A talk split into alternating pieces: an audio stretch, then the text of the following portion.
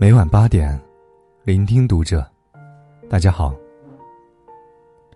每晚八点，聆听读者。大家好，我是沐风。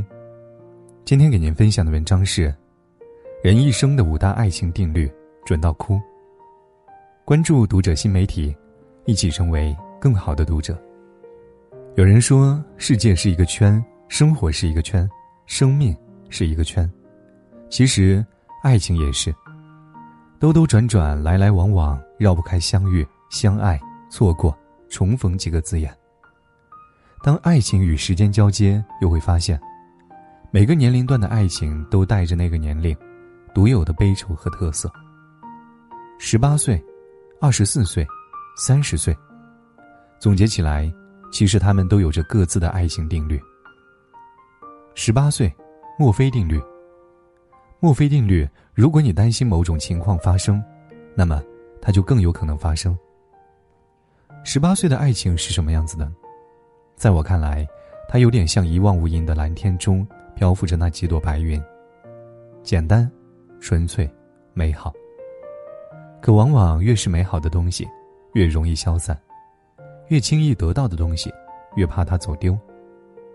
就像九叶回在《匆匆那年》里写道：“其实越害怕失去，就越容易失去。”两个人在情窦初开的年纪相遇、相知、相爱，却又彼此错过。这是幸，也是一种不幸。幸的是，在最好的年纪，他们遇到了彼此；不幸的是，他们相遇的时间都尚早，而人生又太漫长。所以，年少的他们会担心未来能否一如既往的相爱，又担心彼此能否走到白头。王菲唱的《匆匆那年》里面有一条评论这样写着：“二零一五年五月临近高考，我和他一起去看《匆匆那年》，问他我们会匆匆那年吗？他发誓说不会。二零一五年我高考败落，选择复读，他去了川大。”异地一年见了五次。不知道怎么了，二零一六年高考完，四月十八号在川大我们分手了。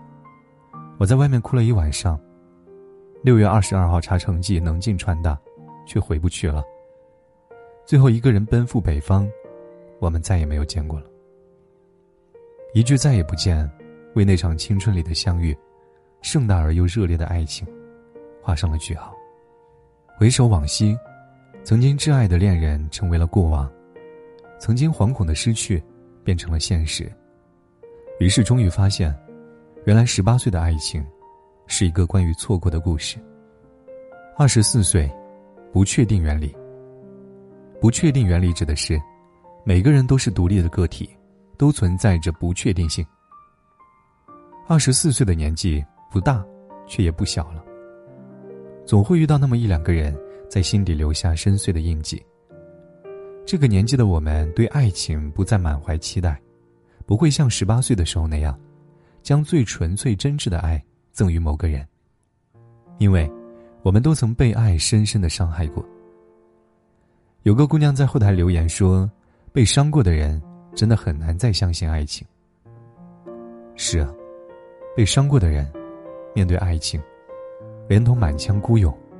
也化成了小心翼翼，毕竟，这世间的好物并不坚牢，而人心，最是善变。每个人都是独立的个体，都有自己的思想、情绪、人生，而这些都存在着不确定性。女人们的恋爱里，任嘉轩和家人聊天时，谈及过往，他说道：“我其实还相信爱情，它是存在的。”但我相不相信爱情会发生在我身上，它是另外一回事。曾经我们都以为爱情有个别名叫做永远，后来才知道，爱情的别名叫做难料。我们无法预料身旁的人什么时候会走散，我们无法预料自己是不是还能相信爱情，我们也无法预料，爱情是否会发生在自己身上。二十四岁的我们突然读懂了史铁生那句“爱情是孤独的证明”。二十四岁的爱情，便是孤独的证明。三十岁，适才适所法则。适才适所法则是这样子的：将恰当的人放在最恰当的位置上。老大不小了，该结婚了，这是三十岁的我们经常听到的一句话。别等他了，他不会回来了。这是三十岁的我们内心反复强调的一句话。于是而立之年的我们，最终还是选择了向现实妥协。知乎上，到了年纪结婚是否要将就的话题底下，有个人说：“他没有我前任条件那么好，可他配我刚刚好。我没有办法做到爱前任那么爱他，正好，他也是。其实这不是一个将就的问题，而是一个迁就的问题。到了年纪，没有再遇到喜欢的人。”选择一个各方面合适的人，也挺好的。因为慢慢的，我们就发现，节奏合拍的两个人，才走得远。的确，节奏合拍、步伐一致的两个人，才走得长远。我想，这就是三十岁的时候，很多人选择将就的原因吧。毕竟这个年龄的我们，实在没有办法在那青春，去等一个未曾谋面的人，也实在耗不起精力。去陪一段感情稳定。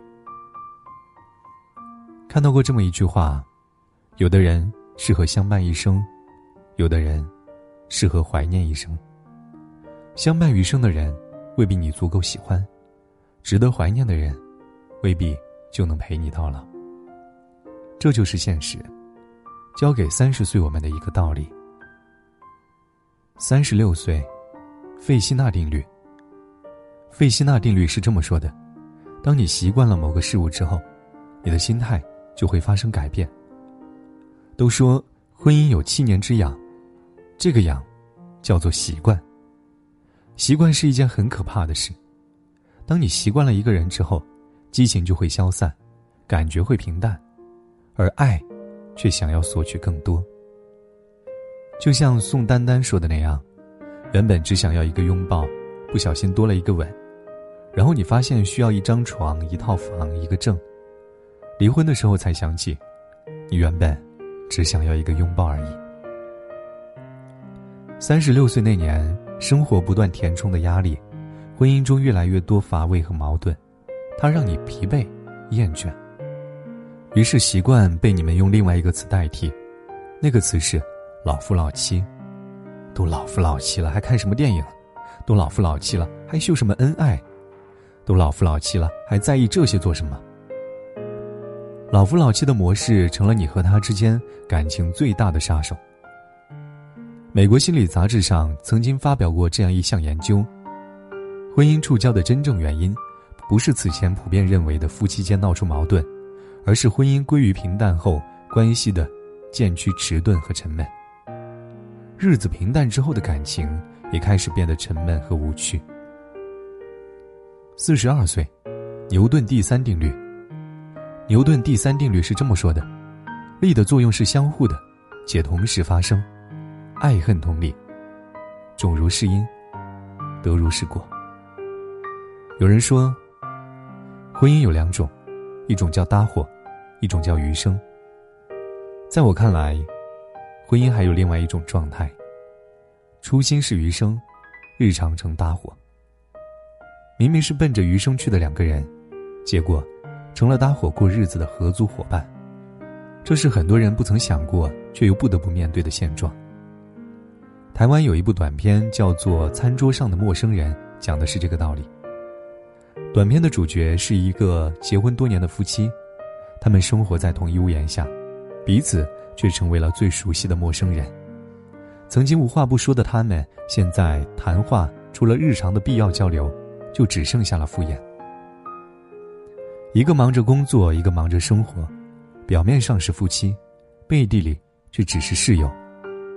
于是，在四十二岁那年，曾经期待的婚姻，最终变成了丧偶式婚姻。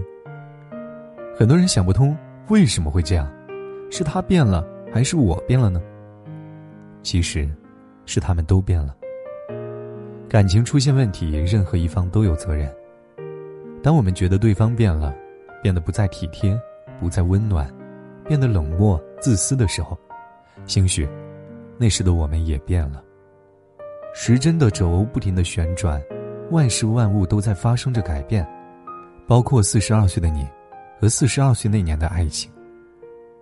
我们对爱情已经没有任何要求了，只求日子能够平淡的过下去，只求和他能够和平的过下去，而这，已是生活里最大的奢求了。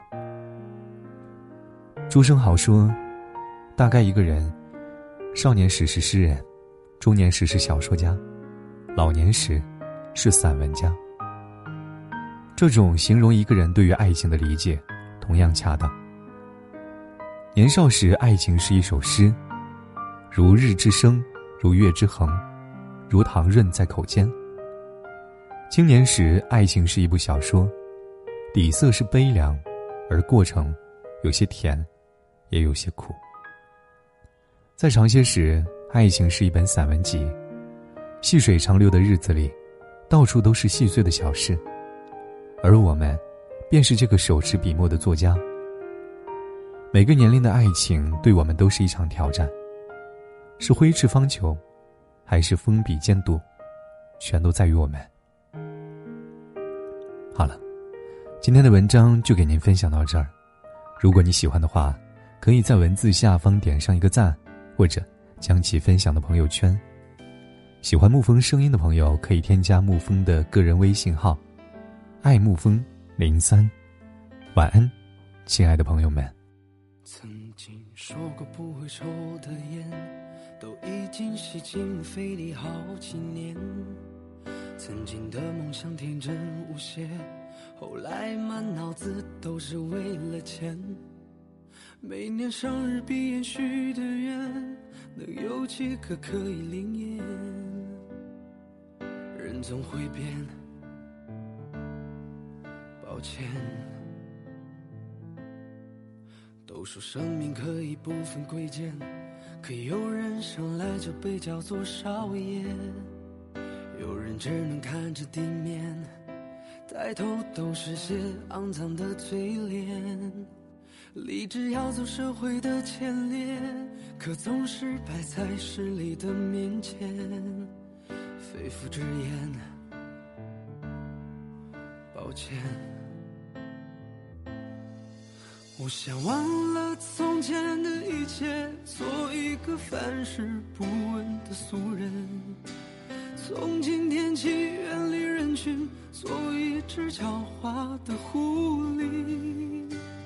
那天我双手合十，看着镜子里狼狈的自己，我用了一半的青春来思考做人的道理。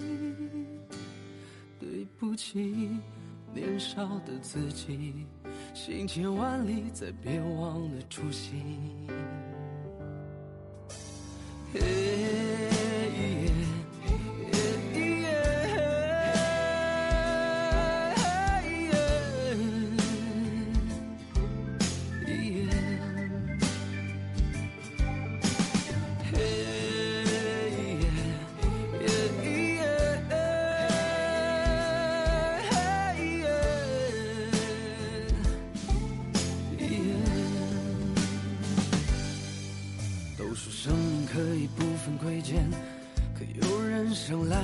叫做少爷，有人只能看着地面，抬头都是些肮脏的嘴脸。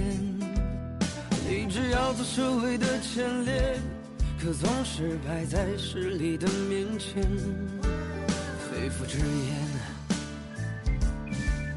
抱歉。我想忘了前的一切。做一个凡事不问的俗人，从今天起远离人群，做一只狡猾的狐狸。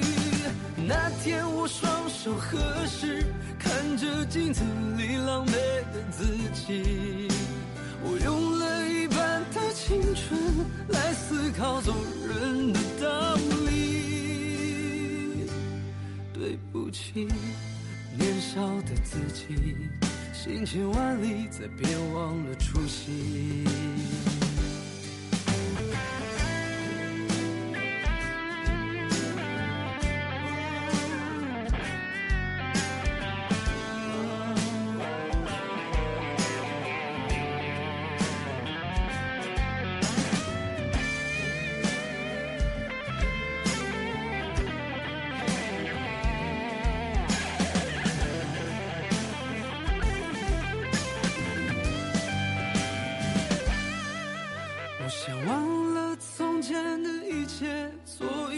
凡事不问的俗人。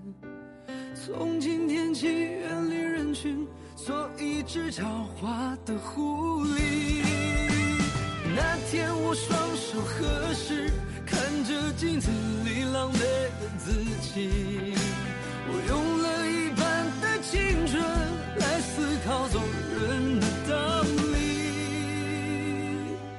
对不起，年少的自己行千万里再别忘了初心。